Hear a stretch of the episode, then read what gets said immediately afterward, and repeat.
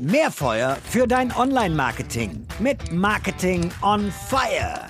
Party, Glamour, Überstunden. Das ist die Überschrift über die Kreativ- und Agenturwelt. Viel spannender aber ist, wie kannst du das Potenzial von Kreativität für den Erfolg von deinem Marketing und deinem Unternehmen nutzen? Genau das erfährst du in der aktuellen Ausgabe von Marketing on Fire mit Henrik Unger.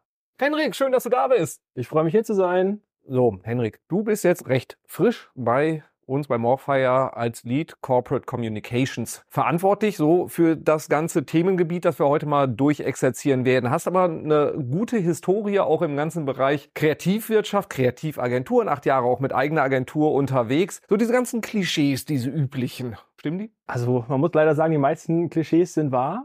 Ähm, ich glaube aber, es war so um die Jahrtausendwende noch schlimmer. Ja, dann hat das noch mehr zugetroffen. Und wie bei allen Sachen im Leben man muss halt gucken, wo man selber stehen will, auf welcher Seite. Ne? Und ähm, ich kämpfe mal eher lieber dafür mit meinem Team, dass wir sagen, wir erfüllen die Klischees nicht, sondern wir sind pünktlich, wir nehmen keine Drogen, wir sind vor der Deadline fertig, haben analytisches Denken, um dem Kunden auch das zu geben, was er braucht. Und ja, da kann man sich für entscheiden quasi, ob man die Klischees erfüllt. Aber es gibt sie bis heute noch. Ja, kennen da viele Kontakte noch, die sind ja so ein bisschen hängen geblieben.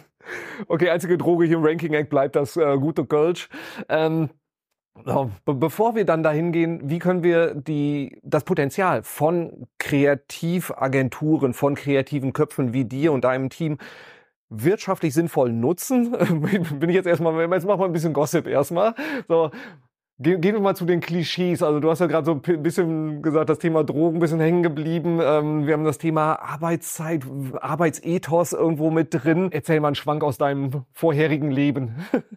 Ja, das bleibt nicht aus. Das ist ja, geht ja schon im Studium los, dass einem da, dass Drogen da irgendwie eine Rolle spielen. Also kommt drauf an, was man jetzt studiert, ob es wirklich nur Kommunikation zu sein ist oder ob es ein bisschen mehr in Fotografie, Mode, also gibt es ja im kreativen Bereich sehr, sehr viel. Ähm, da kann man schnell, schnell abrutschen. Das tun leider auch einige. Und ich hatte auch schon Meetings, ähm, dann wird halt gesagt, ja, was, wie viel sollen wir, wie viel Gramm sollen wir da mitbringen, ne? So für den, fürs nächste Meeting. Ähm, da bleibe ich lieber beim Bierchen. Ähm, aber es ist halt auch so, dass diese, dieser Mythos, dass man wirklich halt alles einfach gibt für den Pitch, für die Idee, für die Kreation, dass man sein, sein ganzes Sein halt als, als Kreativer nur glaubhaft macht, wenn man eigentlich sein, ja, sich selber aufgibt und nur noch dafür lebt. Und auch das ist, äh, habe ich, da wurden die Ferien abgesagt, habe ich äh, erlebt. Ne? Nein, wir müssen jetzt den Pitch machen, dann Osterferien gibt es nicht. da muss jetzt Tag und Nacht gekeult werden, solche Augenringe, ähm, Überstunden bis zum Get-No das, äh, ja, es gibt auch heute noch Agenturen, die das so durchziehen, aber es hat ja auch immer so eine Kehrseite, wo kommt das her? Mhm. Und klar, wenn ich nachmittags drei Stunden äh, Käffchen trinke und Pause mache, dann muss ich bis um 10 bleiben, um meine Deadline zu schaffen. Das hat nichts damit zu tun, dass das jetzt vielleicht unbedingt der Arbeitgeber will, sondern es sind halt, manche Kreative sind halt verpeilt. Das ist, ist, ist okay, das Klischee stimmt also auch. Oder? Ja. So, bei dem Thema habe ich auch mal so von anderen gespiegelt bekommen, auch so dieses Problem, das wir auch im Marketing schon im Allgemeinen haben, ist glaube ich so im Bereich Design und Kreation auch nochmal spitzer. Kreation und Design kann ja eigentlich jeder, beziehungsweise jeder hat eine Meinung dazu. Wie nimmst du das wahr? Ja, also ich nehme das so wahr, dass seit, keine Ahnung, 2010 rum sind äh, die, ist die Software und die Hardware, die du halt brauchst, um kreativ zu sein, bezahlbar geworden. Ja, mhm. das heißt, jeder kann sich bei Saturn irgendwie eine Spiegelreflexkamera kaufen. Jeder kann irgendwie, hat vielleicht mal einen Photoshop oder eine günstige Photoshop-Alternative auf dem Rechner, probiert was aus. Und so entsteht das auch, dass halt jeder auch sagt, ähm, er hat plötzlich äh, die Möglichkeit, mit äh, Bearbeitung von Farben und kleinen Logos und so umzugehen. Und wenn man da aufs Bauchgefühl hört und so auf den eigenen Geschmack, dann ist man so viele Welten von entfernt von dem, was der Kunde halt ja eigentlich braucht, ne, was der für eine Positionierung am Markt erreichen möchte, weil da ist das eigene Bauchgefühl oder die eigene Lieblingsfarbe sowas von Nonsens. Wir hatten einmal so ein Schlüsselerlebnis, ähm, da haben wir für, einen, für einen Zahnarzt ähm, ja, neue Naming, Corporate Design, die ganze Welt komplett neu eröffnet. Und es war die Großmutter mit im Meeting. Also es war eine Familie, ne? die hörten alles wie zusammen. Und den ganzen Tag, wo wir eigentlich die Markenpositionierung in einem Workshop klären wollten, wurde eigentlich nur gestritten. Ne? Das heißt, es stritt, stritt dann die, die Großmutter mit den äh, Söhnen und so weiter. Könnt ihr das nicht an Weihnachten machen? Ähm, ja, aber man muss auch sagen, es ist so eine Markenbildung ist halt auch eine Geburt. Ne? Das heißt, man muss sich bekennen, was, wer bin ich? Ist das kongruent deckungsgleich mit dem, wie will ich wahrgenommen werden am Markt und was muss ich dafür tun? Mhm. So und das ähm, sich einzugestehen, so dass so Selbstbild und Fremdbild dann irgendwann aufeinander passen, das ist halt für viele eine Erleuchtung in die eine oder andere Richtung. Ja, man muss es halt beim Namen nennen, ja. Ja, ja und ich meine, da, da, sprichst du ja auch schon Themen an, die sind ziemlich groß und die gehen ja auch sehr tief in die DNA von einem Ja. Unternehmen mit rein. Das ist jetzt nicht einfach nur ein bisschen bunte Bildchen und wir machen jetzt mal irgendwie das Bannerdesign und wie Mhm. hübsch, sondern man, äh, man hat ja da einen langen Prozess auch, bis sowas dann auch irgendwo steht. Wie siehst du das, wenn wir auch äh, kampagnenseitig denken? Also das heißt, wenn wenn es darum geht, äh, wir, wir machen eine Performance-Marketing-Kampagne mit Display, Social Media, Social Ads etc. So, wo muss das Thema Marke verortet sein und wie stark zahlt das dann auch auf die Kampagne nachher ein? Man muss halt schauen, dass man das nicht nur aus einer Seite betrachtet. Also wenn ich jetzt sagen würde, wir gehen rein vom Performance-Marketing-Gedanken dran, Mhm. rein datengetrieben, dann bin ich funktional, nüchtern, gucke halt auf die, auf die Zahlen, auf die Statistiken, was rauskommt. Das lässt sich alles berechnen und belegen. Aber was halt dabei fehlt, sind einfach halt die- die Emotionen beim ersten Look und Feel oder bei den Touchpoints, wo der äh, ähm, Nutzer auf die, auf die Reise geht, zu sagen, ich finde was raus, ich interessiere mich dafür, vielleicht kaufe ich es irgendwann oder nehme die Dienstleistung wahr. Und da wirkt Marke ganz, ganz viel. Und ähm, wir können auch eigentlich äh, nicht sagen, wir machen jetzt, wir schalten die Marke mal an. Ne? Das heißt, wir sagen, okay, Häkchen dran, für die äh, Kampagne denken wir Marke mal mit, sondern das ist eigentlich ein, ein stetiges Grinden, zu, dran zu bleiben, die eigenen Werte, die, die Kernwerte äh, auch zu leben und auch einfach das Rückgrat des eigenen Unternehmens nach außen spürbar und erlebbar zu machen. Und das halt äh, auch für den Kunden so passend, dass er sich halt auch ähm, ja, geborgen fühlt oder passend aufgehoben fühlt, ähm, weil das trägt ganz viel rein psychologisch zu diesem Kaufprozess bei. So, das heißt, das muss am Anfang festgesetzt werden. Und wenn ich es jetzt richtig verstanden habe, auch ist es nichts, was man dann festschreibt, sondern was sich dann auch kontinuierlich weiterentwickelt. Also man schreibt es schon fest, ne? Ja. Das heißt, es gibt einfach goldene Regeln, die sagen, okay, das gehört jetzt, das sind meine ähm, Werte, das ist meine Positionierung, das ist, ähm, gehört alles zu meiner Markenidentität äh, letztlich dazu. Klar entwickelt sich eine Marke weiter, aber letztlich ähm, bleibt man erstmal bei diesen festgeschriebenen äh, Werten und guckt, dass man einfach in, von der Arbeitgebermarke her gesehen, von der Produktmarke her gesehen, von, von allen möglichen Ausgestaltungsformen, wo ich jetzt diese Marke auch als Unternehmen leben kann, dass ich sie auch auslebe. Mhm. Und das fängt bei der Gestaltung an und ähm, ja, hört bei der Sprache immer noch nicht auf. Ja. Und das, du hast gerade mir so ein Stichwort noch über den Zaun geworfen, Arbeitgebermarke und Mhm. so die, die Marke, die ich dann, sag ich mal, für die Zielgruppe, für die Kunden habe. Mhm. Ähm, mein Eindruck ist so, dieses Thema Arbeitgebermarke, in den letzten drei, vier Jahren haben die Unternehmen verstanden, ah, könnte ich mich auch mal drum kümmern. Und da ist so, nehme ich es wahr, so Eigenbild und Fremdbild liegt dann doch sehr weit auseinander, noch mehr als sonst im Ja. normalen Business. Total. Und äh, wenn wir das mal, mal aufklustern, ähm, der, der Volksglaube ist ja oft, äh, Marke ist gleich Marke. So, Mhm. ich bin ein Unternehmen, ich habe eine GmbH oder irgendeine Firma, das heißt, ich bin sofort eine Marke. Und das Ja. ist ja schon so der erste Denkfehler, weil das bin ich noch lange nicht, das muss ich mir hart erarbeiten. Und dann muss ich halt differenzieren, welche ähm, Teilbereich meiner Marke bringe ich nach vorne. Das kann die Arbeitgebermarke sein und da es ja auch mittlerweile sich gedreht hat, weg vom Arbeitgebermarkt hin zum Arbeitnehmermarkt, haben die Firmen gemerkt, ich muss mehr tun, ich muss mich attraktiv äh, darstellen. Thema Fachkräftemangel und so weiter. Ähm, da muss ich Einblicke geben, da muss ich authentisch sein, da muss ich nahbar sein, da muss ich mm, offen kommunizieren. Und dann habe ich erst auch eine Chance, dass der ähm, Bewerber ja nicht nur nach den Fakten entscheidet. Äh, wie ist das Gehalt, wie ist die, äh, was muss ich studiert oder gelernt oder weiß nicht was mitbringen, eine Ausbildung, sondern der entscheidet dann halt auch schon nach Emotionen. Der hat eine Verbindung zu der Marke oder nicht. Mhm. Ja. Und Arbeitgebermarke und der, wie, wie ist das dann, die Produktmarke und äh, Unternehmensmarke, Zum Beispiel, müssen ja. möglichst deckungsgleich sein? Ähm, oder wie, wie gehe ich da am besten vor? Nee, also das sind verschiedene Welten. Ne? Mhm. Also ähm, teilweise tritt, ähm, wenn ich jetzt ein Produkt kenne oder eine Produktmarke, das Unternehmen für mich nie in Erscheinung, weil das damit eigentlich nichts zu tun hat. Also klar, das sind diejenigen, die dahinter stehen, ne?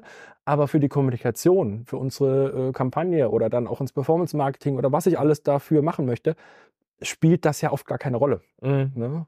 So, und jetzt haben wir so dieses Thema Marke für uns definiert. Wir wissen, Mhm. wofür wir stehen wollen, wie wir wahrgenommen werden wollen, haben das dann auf Produktebene gemacht. Und dann kommen jetzt so wir, die Kampagnenmenschen, und sagen, so, und jetzt würde ich das Ganze gerne mal über Social Media richtig ausschlachten, die, die Kraft der Marke nutzen. Wie kriegen wir Ja. das denn tatsächlich in die Umsetzung, dass halt auch wirklich, sag ich mal, gute Ideen dabei entstehen können, die auch einen Unterschied in der Werbung machen? Also letztlich muss man äh, erstmal eine starke Marke völlig ähm, ausgebildet haben, die muss ausgereift sein, ja. Ähm, das heißt, ich muss, mu- muss mir im Klaren sein, wie ist meine Positionierung, ähm, wie ist mein Markenzeichen, ähm, wie ist meine Form- und Farbsprache und wenn ich jetzt in einem Bereich bin, zum Beispiel im Bereich der Pflege, ne, dann kann ich ja auch nicht mit eckigen Formen ankommen oder mit kühlen Farben. So, es, es muss wirklich alles erstmal zusammenpassen Mhm. zur Zielgruppe auch passen und dann muss ich das sozusagen durchdeklinieren. Durch alle Werbemittel, durch alle Creatives, ich muss das Key Visual in der Kampagne, ähm, muss das halt alles mittragen. Und dann wende ich sozusagen meine Marke an im echten Leben, in der Kampagne, äh, in der Werbung. Und das ist natürlich dann auch äh, ein Punkt, wo ich eben diesen Bruch verha- ver verhindere in den Gestaltungswelten oder in dem Gestaltungsklima, was ich als äh, ähm, Unternehmen oder als, als Produktmarke dann schaffe oder als Arbeitgebermarke. Ähm, der Nutzer hat nirgendwo das Gefühl, jetzt ist er hier raus, sondern es ist alles, passt zusammen, es greift alles ineinander. Und da lauern übrigens auch die großen Gefahren. Ne? Dann nimmt die Produktionsfirma XY fürs YouTube-Video doch die andere Schriftart und die Website sieht wieder so rum aus und die Social-Media-Kanäle, ähm, weiß der Geier. Das muss halt wirklich ineinander greifen und es muss alles halt wirklich auf das ähm, Thema einzahlen, es muss auf die Marke einzahlen, es müssen die festgeschriebenen ähm, ja, Richtlinien aus dem Factsheet oder aus dem Corporate Style Guide beachtet werden, berücksichtigt werden. Und da sollte es auch im besten Fall irgendwie eine Kontrollinstanz geben. Ne? Bei größeren äh, Firmen mit 10, 20.000 Mitarbeitern, da gibt es dann immer so die Mutter des Corporate Designs. Ne? Ja. Ähm, die heißen, dann- werden ja wirklich so genannt, aber auf dem Flur, ne? äh, von den anderen. Und die herrscht dann sozusagen, die entscheidet auch, wenn sich was weiterentwickeln muss. Mhm. Ähm, und das ist auch oft für Kampagnen. Dann sind wir in irgendwelchen GIF-Animationen, Bewegtbild oder äh, Stories, die, ja, die sowas tauchte vielleicht bislang gar nicht auf im, Mhm. im Style Guide, weil bislang keine Marke in Bewegtbild aufgetaucht ist. Und dann muss das erweitert und ergänzt werden, aber konform der, äh, ja, des Leitbildes. Mhm. Und du hast jetzt vorhin so ganz beiläufig erwähnt, Ja. so, hier, das ist ja hier bei, bei meinem Pflegethema, da kannst du ja keine eckigen Formen nehmen. Ja. Entschuldigung, ich, ich wollte nicht unter, unhöflich sein, unterbrechen, oder so als, als ähm, sag ich mal, Design und, und Brand eher Laie. Mhm. Hä, warum denn nicht? Was sind Regeln, die ich kennen muss? Wie gehe ich da vor? Worauf muss ich achten? Auch wenn ich jetzt vielleicht überprüfen will, wie ist unser Corporate Design eigentlich? Passt das eigentlich zu uns? Also worauf achtest du? Also wenn man eine Ausbildung oder ein Studium macht, irgendwas im kreativen oder Gestaltungsbereich, dann lernt man halt einfach die äh, ja, Grundpfeiler, auf die man achtet oder was da auch eine Wirkung erzielt. Das sind dann zum Beispiel die äh, Gestaltgesetze, ne? viel Designtheorie ist dabei. Und dann ist es natürlich auch irgendwann klar, dass bestimmte Farben geprägt sind ähm, in der Wahrnehmung eines Konsumenten. Und ich, wenn du mal darauf achtest und ziehst eine Zahnpasta-Werbung, da ist auch immer alles blau oder grün, weil das halt eine Frische suggeriert. So. Mhm. Das heißt, wir haben einfach eine emotionale Verbindung zu Sprache, zu Farben, selbst zu Zahlen. Und ne, das ist einfach ähm, irgendwo konnotiert bei uns im, im Gehirn. Und deswegen gibt es auch eine gewisse Erwartungskonformität, wenn ich auf eine Seite gehe, als zum Beispiel pflegender Angehöriger, der ja auch in einer ähm, Phase ist, wo er halt wirklich ähm, ja, ähm, sich sorgt um seine Lieben und sich kümmern will. Und dann helfen natürlich äh, die Fakten wie Geborgenheit, äh, Vertrauen. Und das kann ich halt durch warme Farben ausdrücken oder durch äh, abgerundete Ecken oder durch einfach, ne? das heißt, ich kann die Formsprache äh, und die, die Farben und die, die Gestaltung, die ganze, der ganze Look und Feel, kann ich halt anpassen, so dass ich auch genau dieses Gefühl erzeuge Mhm. beim Betrachter. Und dieses Handwerkszeug, ja, das bekommt man einfach mit und ähm, festigt das dann einfach durch seine Erfahrung noch, ähm, was wo passt und was nicht. Also mit meinem ge gefährlichen Design Halbwissen und ein bisschen Bauchgefühl und äh, be besser nicht an das Thema rangehen. Ja, also das ist halt auch genau so ein Knackpunkt. Ne? Ähm, viele, die halt sagen, ach, ich äh, entscheide jetzt einfach für meine neue kleine Firma, wir nehmen einfach das Logo von der Stange. Ähm, das wird schon passen. Da fehlt halt einfach genau diese Expertise, ähm, zu entscheiden oder die Kompetenz zu haben, zu entscheiden, passt es wirklich. Ja? Mhm. Und wenn der Fit nicht da ist, dann schade ich meinem Image im schlimmsten Fall, ähm, setze die falschen Signale mhm. und strahle nicht das aus, was ich eigentlich erreichen möchte. Mhm. Und ähm, man sollte natürlich auch schauen, dass man irgendwo bei seinem Standing bleibt, um auch unverwechselbar irgendwann zu sein und nicht sagen, ich äh, wechsle meine Marke wie die Unterhose und habe jede Woche ein anderes witziges Logo, sondern man muss das ja aufbauen. Ne? Das mhm. ist ja auch ein Prozess, der nicht in einer Woche passiert, sondern über Monate, über Jahre, über Jahrzehnte.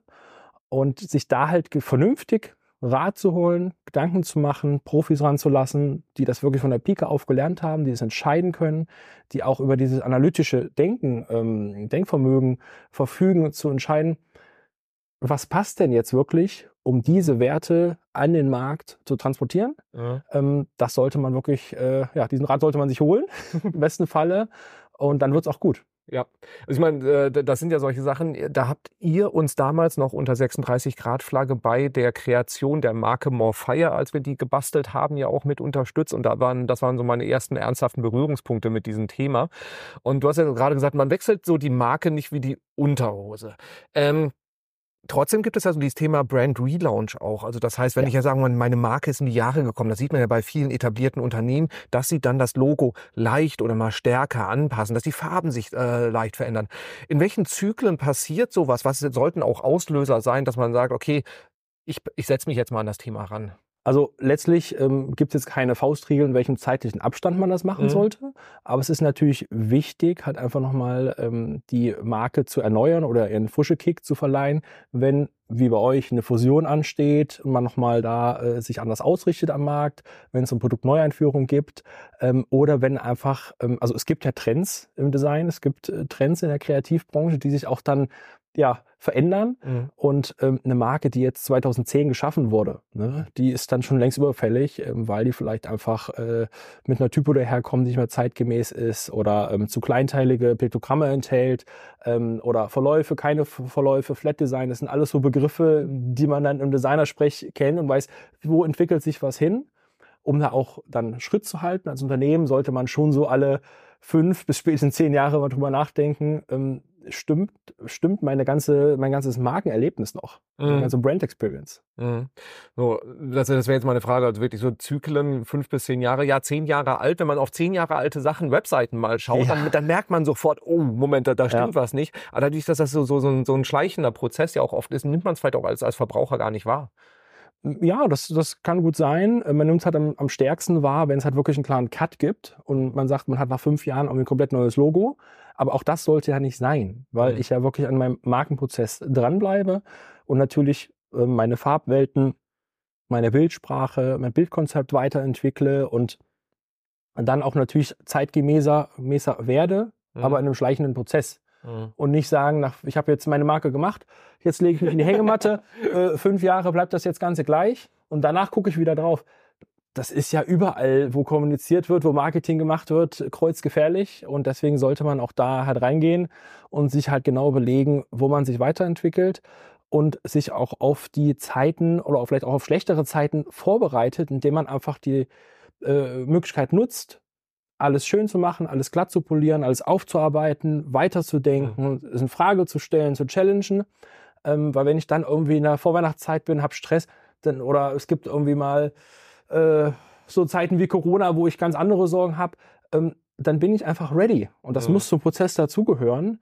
Und das ist eben nichts, was ich einmalig zünde und dann läuft das für immer durch. Das ist aber halt der Irrglaube, den ich auch bei Social Media Profilen erlebe, bei Websites, äh, bei ich mache einmal eine Kampagne und dann war es das oder einmal so ein Viral-Hit ne, auf YouTube. das ist alles Käse. Das ist ähm, ein wichtiger Baustein im Kommunikationsmix, im Marketingmix und der muss mit bedacht werden und zwar die ganze Zeit. Ja, ich, ich bin gerade auch so total, ich habe die Parallelen zum, zum Thema Website Relaunch. Mhm. Kann, kannst du auch alle fünf Jahre mit der Axt machen oder du kannst halt ja. eben auch einfach ganz, ganz kontinuierlich iterative Weiterentwicklung. Ja, es gibt auch manchmal den Punkt, wo man sagen muss, so, jetzt haben wir iterativ genug, jetzt müssen wir nochmal auf links ziehen. Mhm. Aber wie, wie, was siehst, wie siehst du das? Website-Relaunch und Markenweiterentwicklung in einem Rutsch oder sagst du totaler Wahnsinn, weil das sprengt die ganze Organisation? Nee, also im besten, besten Falle schon in einem Rutsch, mhm. weil man muss ja auch an einer gewissen Konsistenz arbeiten. Ne? Und wenn mhm. ich dann sage, äh, Hü, aber nicht hot, dann stehe ich auch doof da. Beziehungsweise ähm, bringen halt nicht das zum Ausdruck, was ich mir auch dann als äh, Ziel gesteckt habe, mit meiner Marke zu kommunizieren. Mhm. Und es ist auch gar nicht furchtbar kompliziert zu sagen, ich mache jetzt die Website neu, ich mache die Marke neu. Es gibt da auch Lösungen, die ähm, ja ein Stück weit schon die Axt ansetzen, aber noch eher so unter äh, Rückschnitt und Baumpflege zu verbuchen sind. Ah, oh, schönes Bild. Äh, weil man natürlich dann ähm, nicht zum Beispiel das ganze Shopsystem umwirft oder ähm, was man als Unterbau irgendwie da hat, sondern wirklich ähm, ja Stück für Stück in einem Scrum-Prozess zum Beispiel auch dran arbeitet, das so ähm, zurecht zu clustern, dass man über einen gewissen Zeitraum, der auch realistisch gesteckt ist, der ähm, nicht unvernünftig, waghalsig äh, gebaut wurde, ähm, das Ganze stabil auf festen Grund aufbaut. Mhm. Also das heißt, wenn Webseite anpacken, dann auch gerne mal schauen, wie frisch ist eigentlich unsere Marke noch. Äh, signalisiert sie auch das, was wir irgendwie transportieren wollen oder sollen wir diesen Prozess nicht einfach mal nutzen, wenn wir eh dran sind, das dann auch nochmal weiterzuentwickeln? Richtig. Und vor allem, wenn so ein Wildwuchs entstanden mhm. ist. Ne? Also ähm, wenn man zum Beispiel zwei Marken hat, ne, die äh, ja, es gibt zwei Websites, warum auch immer, oder zwei Marken, die aber eigentlich fast gleich sind und solche Sachen. All das, darüber kann man nachdenken, ob man das zusammenfasst oder deutlich rubriziert und trennt und sagt, man hat seine Dachmarke, aber vielleicht noch die Untermarken aus dem dem Grund, weil ich möchte die höher gesteckten Marketingziele damit erfüllen, ja. dann ist das ja eine Aussage. Aber die Gedanken werden sich oft nicht gemacht. Ähm, deswegen sollte man mal tun das in Frage zu stellen, weil es kann nur förderlich sein für den Umsatz, für die Wahrnehmung, für die Sichtbarkeit und für das Image. Mhm. Da, da hast du, äh, Michael, ich habe ja kein Designstudium, wie man vielleicht gemerkt hat, sondern ich habe Medienwirtschaft, also BWL-orientiert studiert. So. Und jetzt hast du gerade Umsatz gesagt. Das triggert ja. natürlich mich jetzt direkt. So, wie kann ich denn den Wert von Marke, auch den Wert von meinen Investitionen in Marke messen? Also was sind mhm. so, jetzt kommt der Performance-Marketer durch, ähm, auch so dieses, was sind die KPIs, an denen ich da den Erfolg messen kann? Wie, wie, wie kriegen wir das transparent hin und dass man nicht nur Bauchgefühle und Meinung ist? ja, kriegt man ganz schnell äh, hin, denn äh, wie ich ja weiß, äh, wird alles durchgemessen und äh, durchgescreent. Und ähm, wenn sich da halt aufgrund einer neuen Markeneinführung was ändert. Dann wird, fällt das ja ganz schnell auf. Das kann ja gar nicht verborgen bleiben. Ähm, es gab mal vor sieben, acht Jahren von einem großen Preisvergleich-Anbieter für Hotels und Hostels und so weiter einen kompletten Relaunch. Und die waren, ich sag mal so, so ein bisschen schrammelig unterwegs. Mhm. Ja, das war aber auch so billig und buch jetzt und zack, zack. Und die haben gesagt, nee, wir geben uns jetzt einen neuen Anstrich und machen komplett alles äh, Website neu, äh, Markenzeichen neu. Die ganze, das ganze Gestaltungsklima wurde komplett verändert. Und ähm, du glaubst gar nicht, wie schnell das wieder rückgängig gemacht wurde, weil die eben vergessen haben, sich über die Positionierung Gedanken zu machen und das halt null zu deren Zielgruppe gepasst hat mhm. und sich halt keiner mehr zu Hause gefühlt hat, weil es war alles zu wertig, zu wirkte hochpreisiger ähm, und hatte eben nicht mal diesen Schrammelfeeling, kriegt ja das Superschnäppchen rausgequetscht aus der Seite. Und ähm, klar, dann bringt ja auch jede Kampagne oder was du irgendwie versuchst, noch performance-marketing-technisch zu steigern, nichts mehr, weil einfach das Vertrauen vom Nutzer weg ist und diese Erwartungskonformität nicht da ist. Was bekomme ich hier? Und ähm, deswegen, es ist alles natürlich an den Zahlen letztlich messbar, es ist belegbar. Man sollte natürlich darauf achten, dass man auch ähm, Marktforschungen einbaut, ein Stückweise oder auch mal mit, mit Umfragen und solchen Sachen arbeitet, um das auch nochmal von einer anderen Perspektive gegen zu checken. Weil es kann ja auch sein, Umsatz steigt, sinkt mit einer Änderung am Corporate Design aufgrund von anderen Faktoren. Mhm. Ähm, aber oft lässt sich das aus meiner Erfahrung relativ schnell äh, sehen und ähm, äh, in den meisten Fällen geht das auch dann relativ stark nach oben und ähm, die Leute freuen sich, sind dabei und sind ja freudiger, breitwilliger und ähm, die Memorierbarkeit ist auch eine ganz andere, wenn ich eine, eine griffige, unique Marke halt habe, als wenn das so eine allerwelts.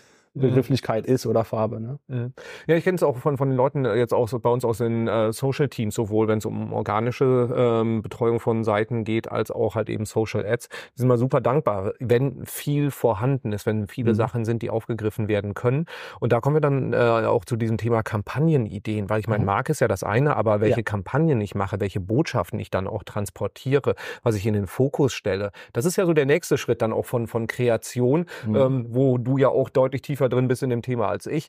Ähm, so, wie, wie gehe ich da vor? Wie werden aus Marken dann Kampagnen gebaut? Also am Ende ist ja die Geburt einer Marke mhm. ist halt wirklich ja nur das Fundament. Und dann hast du schon völlig richtig gesagt, geht's halt in Kampagnen rein, geht's in die Umsetzung rein. Und da muss ich halt das Ganze, was ich mir überlegt habe, weitertragen und muss halt auch einfach äh, von verschiedenen, von verschiedenen Ebenen herangehen und sagen, ähm, wie passt das jetzt zusammen? Wie erobere ich mir meine äh, Creatives zum Beispiel, dass sie so gestaltet sind, dass sie diesen Ausdruck haben und dass sie bei der Zielgruppe auch so ankommen, wie ich das steuern möchte. Da die Zügel zu übernehmen, ist auf jeden Fall komplett richtig. Mhm. Und das halt auch zu forcieren, ähm, ist das A und O. Und mhm. da sprechen wir dann natürlich halt über, zum einen über die Ziele, was will ich mit der äh, Kampagne ja machen? Ist es jetzt nur eine, eine aufmerksamkeitserzeugende Kampagne, Brand Awareness, ähm, oder möchte ich halt wirklich jetzt ein äh, Produkt verkaufen oder ähm, was auch immer?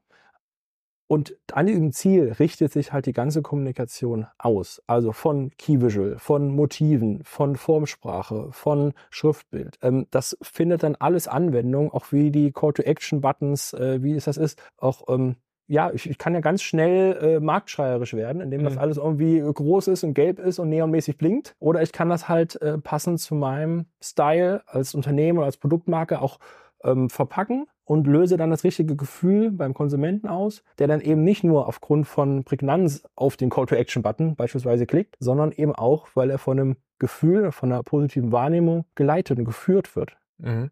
Und dann geht es ja auch dann, also geht es in die Ideenfindung ja im Endeffekt ja. so, wie, wie kann ich das Ganze machen? Also, ähm, genau. So, was, was, was packe ich denn da als, als Teaser-Text rein? Wie sehen die Bilder aus, etc. im, im, im Detail? Ähm, wie sieht so ein Kreationsprozess aus und inwieweit muss ich da schon in Kanälen denken? Auch, also das heißt, es wird eine Kampagne, die ich über Display laufen lasse oder über äh, TV oder CTV oder äh, ist eine mhm. reine Social Ads Kampagne. Also wie weit muss ich da kampagnenseitig schon denken? Oder sagst du, nee, fang erstmal mit der Idee an und guck dann, wie du die in die Kanäle reingequetscht kriegst? Macht oft das Leben sehr viel schwerer. Deswegen ist natürlich eine Leitidee wunderbar. Ja. Und wenn diese Leitidee sich überall übersetzen lässt, in die Formate, in die Kanäle, dann habe ich ja schon viel richtig gemacht. Und ich muss natürlich schauen, passt diese Leitidee meiner Kampagne, passt die überhaupt zum Markt, passt die zur Zielgruppe? Kann ich damit die Themen, die ich habe, ähm, raussenden? Und auch ganz große Frage ist, ist der Kunde bereit, das Geld in die Hand zu nehmen für die Produktionsart, für die Produktionstechnik? Weil ich kann mir jetzt sonst was überlegen, äh, grüne Wiese und schau mir, was äh, in Sinn kommt. Aber es muss halt einfach auch passen zu mhm. dem, was ich ähm, erreichen möchte. Ähm, wir müssen da gucken, was sind das für Leads, wie hochpreisig sind die, ähm, wie schnell lässt sich eine Idee umsetzen. Und manchmal sind es halt die ganz simplen und einfachen Sachen, die auch kein Riesenproduktionsbudget dahinter verlangen, die gut sind, die mhm. funktionieren, die dann auch ähm, viral gehen oder die sich einfach ähm, seeden lassen durch ein bisschen Adspend. Ähm, es muss nicht immer mit Kanonen auf Spatzen geschossen werden, ähm, aber ich erlebe das halt oft, dann wird ein Video produziert oder irgendein Content-Piece für die Kampagne für meinetwegen 50.000 Euro und dann siehst du, das haben sich 100 Leute angeguckt und wenn ich das dann mal ausrechne, was haben jetzt für diese 100 Leute gekostet, die zu erreichen, ohne dass sie einen Klick gemacht haben, ohne dass sie ein Lied oder irgendwas geworden sind, ähm, das ist äh, Hanebüchen teilweise. Mhm. Deswegen hängt das ganz, ist es eng, ganz eng verzahnt, eine Frage zu beantworten. Ähm, Leitidee muss zu allen Kanälen passen, muss schon weitergedacht werden, wie die Umsetzung später aussehen kann überhaupt. Ähm, sonst, sonst wird das nichts. Sonst hat man die schönsten Ideen, die aber alle in Ablage P landen. Okay. Also die Idee muss gut sein. Ich meine, sonst ja. bringt die beste Exekution in den Kanälen nichts. Richtig. Aber äh, eine Idee, die nicht auf Kanäle transferiert werden kann, ist halt auch nichts wert.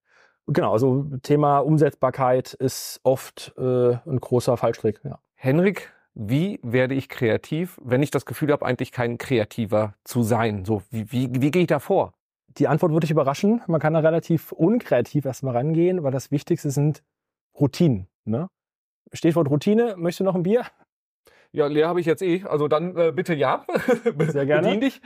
Ähm, so, ja, tatsächlich ähm, überrascht mich die, äh, der erste Teil der Antwort jetzt durchaus, denn ich hätte Routinen jetzt nicht mit Kreativität verbunden, sondern eher eigentlich mit dem Gegenteil. Aber da belehre mich eines Besseren. Ja, letztlich ist es äh, so, dass wir einfach ähm, von der Herangehensweise eben nicht verpeilt rangehen können. Ne? Das kann sich selbst ein Kreativkopf nicht leisten, dass ich halt irgendwie mit einer äh, halbleeren Kaffeetasse über einen Flur schlurfe und sage, oh, wo steht mir der Kopf überhaupt, sondern ich muss mich halt wirklich hinsetzen, ich muss mir Fokuszeiten schaffen, ich muss mich konzentrieren, weil Kreativität fließt ja auch nicht wie am Fließband. Ne? Mhm. Das heißt, ich muss halt wirklich ähm, ja, mich selber disziplinieren, kreativ zu sein, beziehungsweise mir den Raum und den Freiraum zu nehmen, um zu denken, um kreativ äh, loszulegen. Und dann gibt's natürlich viele wunderbare Kreativtechniken, die einem dabei helfen, Mhm. ja, äh, in den Fluss reinzukommen, um äh, das Ganze aufzulockern und auch zu sagen, okay, wie ändere ich meine Perspektive, wenn ich jetzt schon auf einem Thema so lange rumgedacht habe, um wirklich da voranzukommen? Was ist denn da eine Technik, die du verwendest? es gibt super viele ähm, individuelle Techniken. Ne? Das heißt, jeder hatte auch ein, ein anderes Vorgehen, aber oft ist es halt so, es beginnt mit Inspo, also Inspiration finden, ähm, indem man durch, das kann sein, man guckt sich Bücher an, man surft durch Pinterest, ähm, man informiert sich, man schaut sich um und findet so ein bisschen heraus, indem man sich erstmal berieseln lässt mit Eindrücken und Einflüssen von außen, was man überhaupt davon vielleicht rausfiltert für das eigene Projekt, was man gerade vor sich hat. Mhm. Und mit Inspiration steht und fällt eigentlich erstmal alles. Das heißt, ähm, ich habe auch die These, dass es ein ähm, moderner, kreativer Mensch heutzutage, der wirklich ähm, regelmäßig kreativ arbeitet, auf einer einsamen Insel sehr, sehr schwer hätte. Denn die Entwicklung mitzubekommen, die Trends mitzubekommen, die Inspiration zu finden, ähm, da kann ich so viele Ressourcen für ähm, anzapfen, Mhm. um dann auch erstmal zu sagen, ähm, ich erstelle vielleicht ein Moodboard. Ne, Mhm. wo ich erstmal gar nicht sage, ich habe jetzt sofort äh, eine fertige Kampagne oder irgendwas, äh, Markenzeichen, Idee, sondern ich gehe halt wirklich erstmal rein, sammle Farben, ich sammle vielleicht Fotos, Mhm. Bilder, ähm, um überhaupt für mich greifbar zu machen, wo setze ich jetzt an. Und dann Mhm. hangel ich mich eigentlich Stück für Stück nach vorne und sage, gut, das habe ich jetzt geschafft, mach mal ein Päuschen, dann geht's weiter. Ähm, aber bitte Mhm. Kopfhörer auf, mich nicht stören dabei. Und ähm, dann konzentriert man sich. Dass man mit anderen Leuten zusammenkommt und sich auch mal ein bisschen ablenken lässt, um da ein bisschen zu sparen, das kommt natürlich auch, aber nicht am Anfang. Und ich glaube, da ist halt oft der Fehler, dass ähm, ja Unternehmen Großraumbüros sind, ähm, viele Menschen zusammensitzen, man dann vielleicht gestört ist, ähm, nicht kreativ genug sein kann, weil einem einfach da der Freiraum im wahrsten Sinne des Wortes auch ähm, fehlt. Und ähm, mir hilft zum Beispiel auch, sich dann einfach mal einzuschließen. So, ne? Mhm. Das ist äh, ganz einfache Technik, aber zu sagen, ich ähm, nehme mir, äh, koche mir einen Tee, setze mich hin, konzentriere mich, bin in meiner Routine drin, dann schaffe ich, habe ich viel mehr Wirkung in meinem Schaffensprozess, Mhm. als wenn ich jetzt einfach sage, so ich versuche jetzt so total, boah, ey, das Riesending zu erschaffen. Also das, das funktioniert nicht. Man muss halt wirklich dann ähm, sich ja auf die vier Buchstaben setzen und, und ranklotzen, weil ich will am Ende was Cooles erarbeitet haben und das Mhm. ist Arbeit. Man muss wirklich die Ärmel hochkrempeln und anpacken und dann ähm, schafft selbst ein unkreativer Mensch ähm, sich da äh, ja zu öffnen und fokussiert äh, vor sich hinzuarbeiten. Mhm.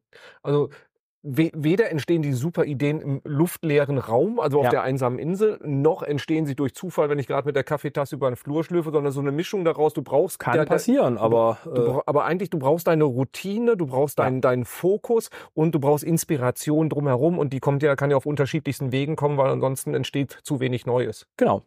Man könnte das jetzt mal, um ein Beispiel zu finden, äh, mit einem One-Hit-Wonder an der Musik Mhm. vergleichen. Ähm, diesen Zufall gibt es. Die richtige Melodie zur richtigen Zeit, den richtigen Geschmack irgendwie zu treffen, weil der irgendwie, man stolpert über irgendwas, ist schon tausendmal passiert. Mhm. Aber diese Konsistenz zu entwickeln, dass ich mehrere Tracks entwickle, die alle gut sind, dass ich Mhm. Alben, äh, ein Album voll mache, dass ich mehrere Alben habe, über Jahre hinweg erfolgreich bin, das ist ja auch nichts anderes in dem Mhm. kreativen Schaffensprozess, da dran zu bleiben, ähm, wirklich sich zu überlegen, was mache ich, viel rumzujammen, auszuprobieren. Und ähm, ich denke, da fällt mir gerade ein, oder fällt mir auf, das sind eigentlich, gibt es eigentlich viele Parallelen so. Ja. Ähm, denn kreativ sein äußert sich ja in vielen Formen, ob ich jetzt äh, zeichne, Musik mache oder halt wirklich für Kunden gezielt an Marken arbeite, am Branding, an der User Experience. Ähm, das ist einfach ähm, oft gleich. Arbeit reinstecken und sich inspirieren lassen. Mhm. So, für alle, die es noch nicht wussten, Henrik hat eine gewisse Leidenschaft, ein gewisses Fable für Musik. Es kam gerade ganz leicht raus. so. Und ich versuche mal zusammenzufassen, was ich jetzt mitgenommen habe. Wir haben im Prinzip jetzt eine ziemlich lange Reise gemacht, nämlich von der Erschaffung einer Marke mit einem kleinen Begleiterscheinungen, was passiert eigentlich in der Kreativwirtschaft, was da eigentlich so alles schief läuft, ähm, sind wir mal zum Pragmatischen gekommen, nämlich wie entsteht eine Marke, warum ist das wichtig? Also warum muss ich, muss ich eine klare Vorstellung von der Positionierung haben? Wie erarbeite ich das Ganze auch? Dann, wenn ich diese für mich definiert habe, dann die Ableitung rauszumachen. Also was entsteht denn da für eine, für eine Sichtbarkeit dann auch raus? Also wie sieht meine Farbwelt aus? Also das, das berühmt-berüchtigte Corporate Design. Und ich weiß, du magst wahrscheinlich auch Design Guidelines auch nicht so gerne, weil sie dich irgendwie auch einschränken. Aber sie sind halt eben brutal wichtig, habe ich jetzt mitgenommen, damit du dieses konsistente Bild nach außen hast. Ohne vernünftige Guidelines machen die Leute, was sie wollen und du hast halt eben äh, dein, deine, die Wirkung deiner Kommunikationsmaßnahmen wird stark reduziert oder verpufft, weil die Leute es einfach nicht mit der Marke in, in Kon äh, Kontakt bringen. Wichtig ist auch diese Konsistenz, Außenbild und sagen wir, äh, Innensicht ja. müssen übereinstimmen. So, wenn, wenn das nicht der Fall ist, ist das auch, äh, ja, verpufft die Wirkung auch. Und wenn ich das alles für mich definiert habe, dann geht es in die Entwicklung von Ideen. So, wie kann ich ähm, eine richtig gute Idee, mit der ich dann potenzielle Kundinnen und Kunden erreiche und überzeuge, dann auch entsprechend ähm, in alle Kanäle abwandle. So, wie kann die denn entstehen? Und dazu ist Kreativität dann doch wieder nötig, wo wir da ganz wieder am Anfang sind bei den äh, koksenden Branchenkollegen. Ja. Und jetzt festgestellt, beim Henrik ist es die Tasse Tee und der, der abgeschlossene Raum, ähm, der dann irgendwie dann doch besser funktioniert. Wichtig ist halt, ähm, sich sowohl die Inspiration zu holen, als auch die Ruhe und die Fokussierung, damit daraus dann etwas entstehen kann. Und manchmal geht das schneller, manchmal geht es langsamer, manchmal kommt gar nichts und manchmal kommen mega gute Sachen dann dabei rum. So. Und zwischendurch habe ich auch noch mitbekommen, äh, dass es gewisse Gestaltungsgesetze gibt oder Ideen, welche Farbe passt wozu, welche Formen passen wozu. Habe ich mir nicht alles gemerkt, aber das Schöne ist, ich kann den Henrik fragen, so wenn du das Ganze jetzt auch haben willst, also von der Gestaltung deiner Marke bis hin zur äh, Ideenumsetzung, Ideenfindung, ähm, dann äh, hast du jetzt auch den charmanten Vorteil, frag einfach den Henrik. so, Kontaktdaten findest du hier in Show Notes oder in, den, äh, in der Beschreibung. So, Henrik, habe ich irgendwas Wichtiges gerade noch vergessen? Hast du noch eine Botschaft, ein, ein Plädoyer für die Kreativität, die, äh, die wir noch unbedingt raushauen müssen? Ja, ein Plädoyer habe ich tatsächlich noch. Ähm, am Ende ist der Druck für den Kreativen natürlich da, was Kreatives rauszuhauen. Aber am Ende muss man das auch so sehen. Der Auftraggeber ist im Team mit dem kreativen Team. Das ist eine Unit, die zusammen an einem Strang zieht. Und das ist das Allerwichtigste, damit eine richtig coole neue Marke rauskommt. Wunderbar. So, Henrik, danke dir für den Input. Sehr gerne. Vielen Dank für die Aufmerksamkeit. Ich glaube, da war eine ganze Menge mit drin, auch viele schöne Themen, die auch, sage ich mal, ein bisschen langwieriger sind, aber wenn man sich drum kümmert, glaube ich, auch richtig, richtig viel Spaß machen. Ich habe es zumindest bisher immer so wahrgenommen. Und dann wünschen wir dir jetzt erstmal viel Spaß bei der Umsetzung. Sagen bis zum nächsten Mal. Ciao.